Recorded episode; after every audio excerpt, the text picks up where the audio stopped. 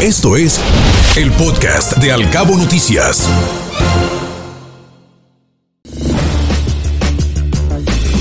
El financiero. El mundo entero se ha volcado en muestras de respeto, homenaje, tributo y admiración hacia su majestad Isabel II. Esto es lo que nos comenta hoy Leonardo Kurchenko en el financiero. Su fallecimiento, dice, ha provocado una inusitada defensa de la institución monárquica en el Reino Unido, encarnada en una mujer transgeneracional que supo tender puentes y conectar épocas y contextos históricos distintos, sin ser una feminista ni tampoco una vanguardista promotora del cambio. Isabel II se vio forzada a encabezar a un Estado otrora imperial y poderoso que al paso de las décadas fue reduciendo su importancia, su peso específico en el mundo y por ende su influencia en muchas zonas del planeta. Contribuyó sensiblemente en la integración de una nación multicultural polirreligiosa, con lazos y conexiones con muchos rincones del mundo. Encarnó a una mujer de Estado con visión y capacidad diplomática de profundo impacto en sus súbditos en todo el planeta. Fue capaz de construir diálogo, de otorgar consejo, de escuchar con atención la consulta de ministros y jefes de gobierno en todos los rincones del globo. En estos días de luto sombrío en el Reino Unido, escuchamos testimonios de líderes y exfuncionarios que tuvieron el privilegio de conocerla, tratarla, acercarse a su oído y poder conversar temas profundos. Lo dicen políticos de Canadá, Australia, India e incluso Sudáfrica. Ya no digamos todos sus ex primeros ministros vivos, tal vez el momento de mayor seriedad, el único, afirman algunos, de Boris Johnson como saliente jefe de gobierno fue el sentido discurso de los comunes dedicado a ensalzar a su majestad. Pero no todo es armonía y consenso. Para el sucesor y nuevo monarca Carlos III, el escenario puede complicarse. El nuevo rey no es su madre y ciertamente, como señala la protocolaria línea de sucesión al trono, Carlos asume la corona y todas las responsabilidades como jefe de Estado, pero no hereda el carisma, la sutileza, la dignidad que su madre emanó a lo largo de siete décadas en el trono. Carlos, por el contrario, tendrá que construir estas habilidades y conquistarlas por él mismo, con enormes desventajas. La primera, el tiempo. Carlos asume el rol de soberano a los 73 años de edad, solo 43 años más viejo que su madre. No tendrá, como es lógico, el tiempo ni la longevidad necesarios para edificar todo lo que su madre conquistó como monarca. La segunda, su propia personalidad, y esta es una de las grandes interrogantes en los primeros días de su reinado, aún bajo el luto nacional, bajo la pérdida para sorpresa de muchos observadores y biógrafos reales, Carlos ha tenido uno o dos detalles de cercanía con la ciudadanía. Se ha acercado a recibir el saludo y la condolencia de miles a las afueras de Buckingham y también en Edimburgo, algo esencialmente contrario a su estilo de distancia e incapacidad de acercamiento popular. Mantener el reino mantenerlo unido será su primer reto. Y la comunidad británica, de cuyos integrantes recibió ya condolencias y mensajes de reconocimiento durante el fin de semana en el Palacio de Buckingham, será el desafío diplomático más trascendente que pueda desempeñar en vida. El Universal.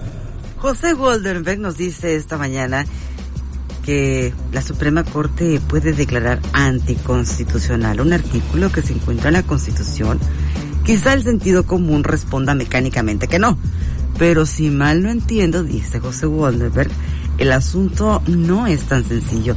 Dado que se trata de un cuerpo normativo integral, teóricamente puede darse el caso que una disposición distorsione alguno de los pilares en los que se sustenta la llamada Carta Magna el ministro Luis María Aguilar propuso a sus pares declarar la inaplicabilidad de la prisión preventiva oficiosa que se encuentra en el artículo 19 por considerar que vulnera derechos fundamentales. Y es que a pesar de que el presidente de la Corte se manifestó en el mismo sentido, no logró atraer a una mayoría de votos, se requieren 8 de 11, para erradicar esa norma de la Constitución, pero su ponencia dio pie para que la inmensa mayoría de los ministros apuntara que en efecto esa disposición viola derechos humanos, el debido proceso y la presunción de inocencia. Y ello no es poca cosa. Frentes, políticos. Excelsior. Se notó. No pasó inadvertido el gesto generoso del gobernador del Estado de México, Alfredo del Mazo, en su quinto informe de resultados hacia la jefa de gobierno Claudia Sheinbaum. Del Mazo expresó su reconocimiento a Sheinbaum por liderar la coordinación en materia hídrica en el Estado de México y Michoacán. Doble aplauso pidió para ella. Adán Augusto López y Ricardo Monreal estuvieron presentes. Después de esto, en el Estado de México se lee. Amigos, el presidente López Obrador recibió en Palacio Nacional a Anthony Blinken, secretario de Estado de Estados Unidos. En el encuentro se trataron temas relacionados con el TEMEC y la relación bilateral. Productiva y amistosa reunión, informó Ebrard. Se trató, dijo, de un encuentro positivo, una reunión muy buena, muy cordial, una muy buena conversación en donde se abordan, en esencia, cosas positivas para México, invitación a México al nuevo paquete de inversión que Estados Unidos acaba de anunciar de semiconductores y la electromovilidad, entre otros temas. Fortalecido. A pesar de los jaloneos, inclusive internos, para que Alejandro Moreno deje la presidencia del PRI, Alito, al parecer, permanece fuerte, tanto que advirtió que no renunciará.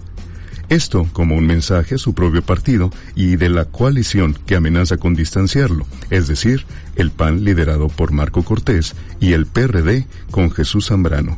El líder priista pregunta a un reportero, ¿tú crees que ellos solos en una coalición van a ganar alguna elección?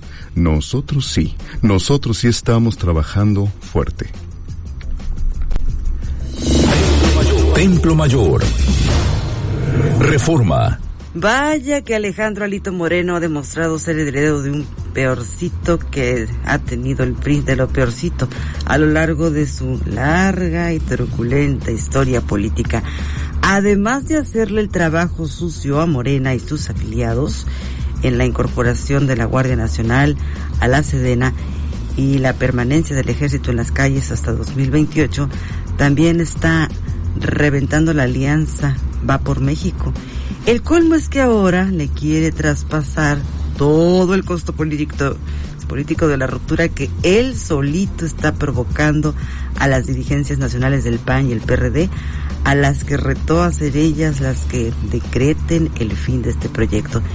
Y al aferrarse a la dirigencia nacional sin importar los escándalos en los que está envuelto y los desaguisados que ha causado, bloquea los esfuerzos de otros priistas que sí quieren una alianza con toda la oposición, que le vayan guardando un espacio a su pintura en la Galería del Horror de los dirigentes tricolores. También Fray Bartolomé en Templo Mayor nos pregunta, ¿y qué pasó con la braveta que lanzó Andrés Manuel López Obrador de que contestaría en el desfile militar el 16 de septiembre las consultas por temas energéticos promovidas por Estados Unidos y Canadá en el seno del TEMEC?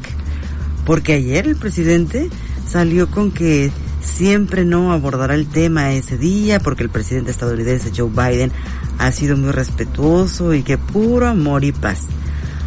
a ver si no acaba como el niño Pedro la próxima vez que grite, ahí viene el lobo.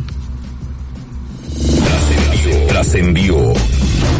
Milenio esta mañana trascendió que no será una semana fácil para Marco Cortés Mendoza, dirigente nacional del PAN, pues después de la votación del miércoles sobre la ampliación de la permanencia del ejército en las calles, tendrá que decidir si sigue de la mano del PRI o se olvida de Alejandro Moreno, todo con la elección de 2023 encima y sin una clara y fuerte candidata en Coahuila. En tanto, el aliado Alito mantuvo su discurso promilitar y hasta descalificó a su compañero de partido, Miguel Ángel Osorio Chong, quien dijo que lo ataca con más vehemencia a él que a la 4T. Parece más oposición Ricardo Monreal, así lo dijo.